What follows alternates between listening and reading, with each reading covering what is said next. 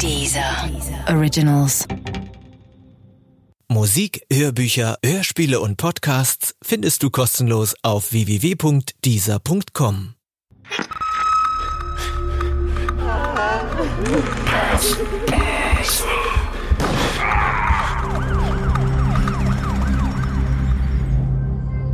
Albtraumurlaub von Thomas C. Nevius Teil 1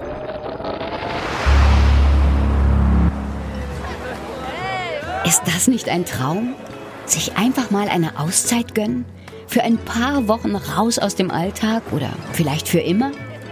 Einfach mit dem Ersparten eine Yacht kaufen, ein paar Leute zusammenholen und ab Richtung Karibik. Und dieses wunderschöne Meer. Soweit das Auge reicht, nur Wellen und strahlend blauer Himmel. Endlich Zeit, sich besser kennenzulernen, die Gedanken schweifen zu lassen und so richtig schön durchzudrehen. Nur damit kein falscher Eindruck entsteht. Ich war nicht mit an Bord. Klar, sonst könnte ich auch nicht so darüber sprechen, wie ich es kann. Ich habe das Boot gesehen, als sie in Pasito Blanco angelegt haben. Hier im Yachthafen an der Playa Puerto Rico auf Gran Canaria. Mensch, damals war ich noch blutjung, wollte raus und was von der Welt sehen.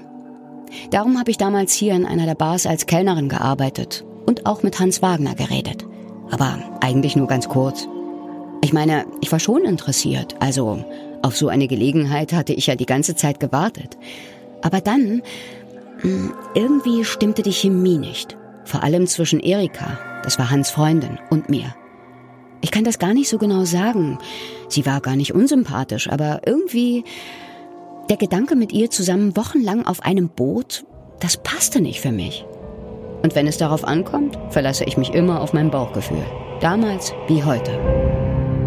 Zum Glück. Später, als sie auf Barbados angekommen waren und es überall in der Zeitung stand, da habe ich nur gedacht, Scheiße, das kann doch nicht wahr sein. Auf diesem Boot hätte ich sein können. Man muss dazu wissen, dass damals, Anfang der 80er, der Traum vom Aussteigen schwer in Mode war. Gut, ist er ja noch immer. Aber ich glaube, vor über 30 Jahren hatte das nochmal eine ganz andere Bedeutung. Damals war das Paradies einfach weiter entfernt als heute. Ich habe darüber mit Thea Fiedler gesprochen. Der war damals Sternreporter und wird in der Geschichte später noch eine Rolle spielen. Damals gab es noch keine Kreuzfahrten, damals gab es noch keine Billigflüge um die Welt für jedermann. Da war eine Fahrt in die Karibik schon exotisch. Und wenn man dann denkt, dass gerade vier der sechs Beteiligten ja dort eine neue Existenz aufbauen wollten und glaubten, mit einer Charterjacht auch noch dieses Leben im Paradies gut finanzieren zu können, dann muss man sagen, ja, damals war das schon ein ganz großer Traum. Ich denke, die Welt war damals einfach noch ein bisschen naiver als heute. Nicht besser, nicht schlechter, naiver. Und so hatte beim Gedanken an die Südsee jeder sein eigenes Bild und seinen eigenen Traum im Kopf. Als ich selbst viele Jahre später endlich an den Ort kam, den ich mir immer als mein Paradies, meinen Ort zum Aussteigen im Kopf vorgestellt hatte, war es dort teuer, voll und langweilig. Aber gut, das ist eine andere Geschichte. Ach so, ja, also Jens Reim also, ähm, der übrigens gar nicht Jens Reim hieß, also so wie ich allen Menschen in dieser Geschichte einen neuen Namen gegeben habe. Weil der, den ich jetzt Jens Reim nenne, der wollte später nicht, dass man ihn bei seinem richtigen Namen nennt. Geklagt hat er und ich glaube auch gewonnen, aber ich bin mir nicht sicher. Ich weiß gar nicht, wie das ausgegangen ist, aber bevor ich wegen dem und seiner Geschichte Ärger kriege, hm, Sie verstehen.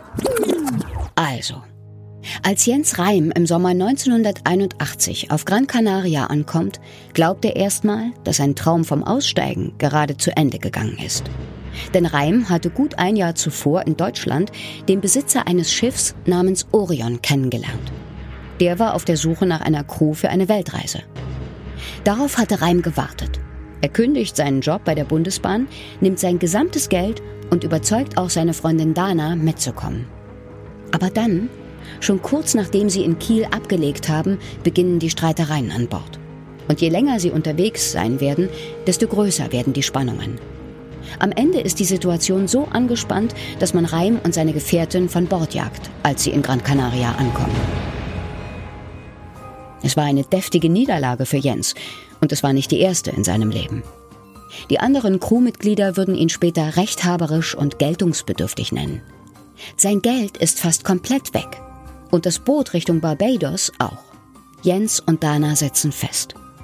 Aber dann kann doch nicht immer alles gegen einen laufen, oder? Dann muss man doch auch mal Glück haben dürfen. Oder das, was zunächst danach aussieht. Im Hafen von Pasito Blanco lernen sie den deutschen Speditionskaufmann Hans Wagner kennen. Der kommt aus Krefeld am Niederrhein. Hans hat ein eigenes Boot, die Aurika. Er sagt, dass er damit Richtung Karibik will. Er will auch aussteigen und ein Chartergeschäft eröffnen. Hans hat viel Geld in die Idee investiert und genau wie Jens hat er ein Problem. Auch Hans Wagner ist mit seinem Boot in Deutschland gestartet, in Bremerhaven. Und auch er hatte jede Menge Ärger bis Gran Canaria. Wassereinbrüche, defekte Funkgeräte und eine Bordelektronik, die nicht so funktionierte, wie sie sollte. Auch auf seinem Boot gab es Spannungen innerhalb der Crew, vor allem weil Hans sich mit seinem Skipper verkrachte. Später werden die Mitsegler wenig Gutes über ihren Kapitän zu sagen haben. Als sie die spanische Insel erreichen, jagt Hans Wagner seine Crew jedoch nicht von Bord, sie gehen freiwillig. Alle. Wagner und seine Freundin Erika stehen allein da. Hans hat nicht mal annähernd ausreichend Segelerfahrung für eine Atlantiküberquerung. Erika noch viel weniger. Ohne eine neue Mannschaft wäre sein Traum zu Ende. Natürlich, ja, für Hans und Jens schien es, als hätten sie einander gesucht und gefunden. In dem Moment konnte man noch von einem Glücksfall sprechen. Sie müssen so froh gewesen sein, dass niemand die naheliegenden, die kritischen Fragen stellen wollte. Ich meine, dass es anscheinend keiner von beiden hinterfragt, wieso man von einem Boot fliegt, beziehungsweise wieso einem die Crew davonläuft. Ich habe mich mit Renate Degner über die Geschichte unterhalten. Sie ist Psychologin und Seglerin und hat sich auf das Thema Psychologie an Bord spezialisiert. Meine brennendste Frage an sie war, ob sie einfach so Leute mit auf so ein Abenteuer nehmen würde. Nein, danke. Das machen sie in anderen Situationen ja auch nicht dass sie eine längere Zeit mit jemandem, den sie nicht kennen, zusammen sein wollen und keinen Weg rausführt, weil sie eben nicht irgendwie schnell mal ans Ufer gehen können oder an Land gehen und äh, Luft ablassen oder sich anderweitig entspannen. Gut, für so einen wie Jens, also dem war damals natürlich klar, dass er hier nichts anbrennen lassen durfte. Das musste klappen. Es gab keine Alternative zum Happy End, keinen Plan B. Naja, sicher, ich kann schlau daherreden. Von heute aus betrachtet weiß man ja, dass ich das Schiff in ein Pulverfass verwandeln würde. Zwei Männer, zwei Träume und viel zu wenig Platz. Da wird auch ein strahlend blauer Himmel nichts mehr retten können.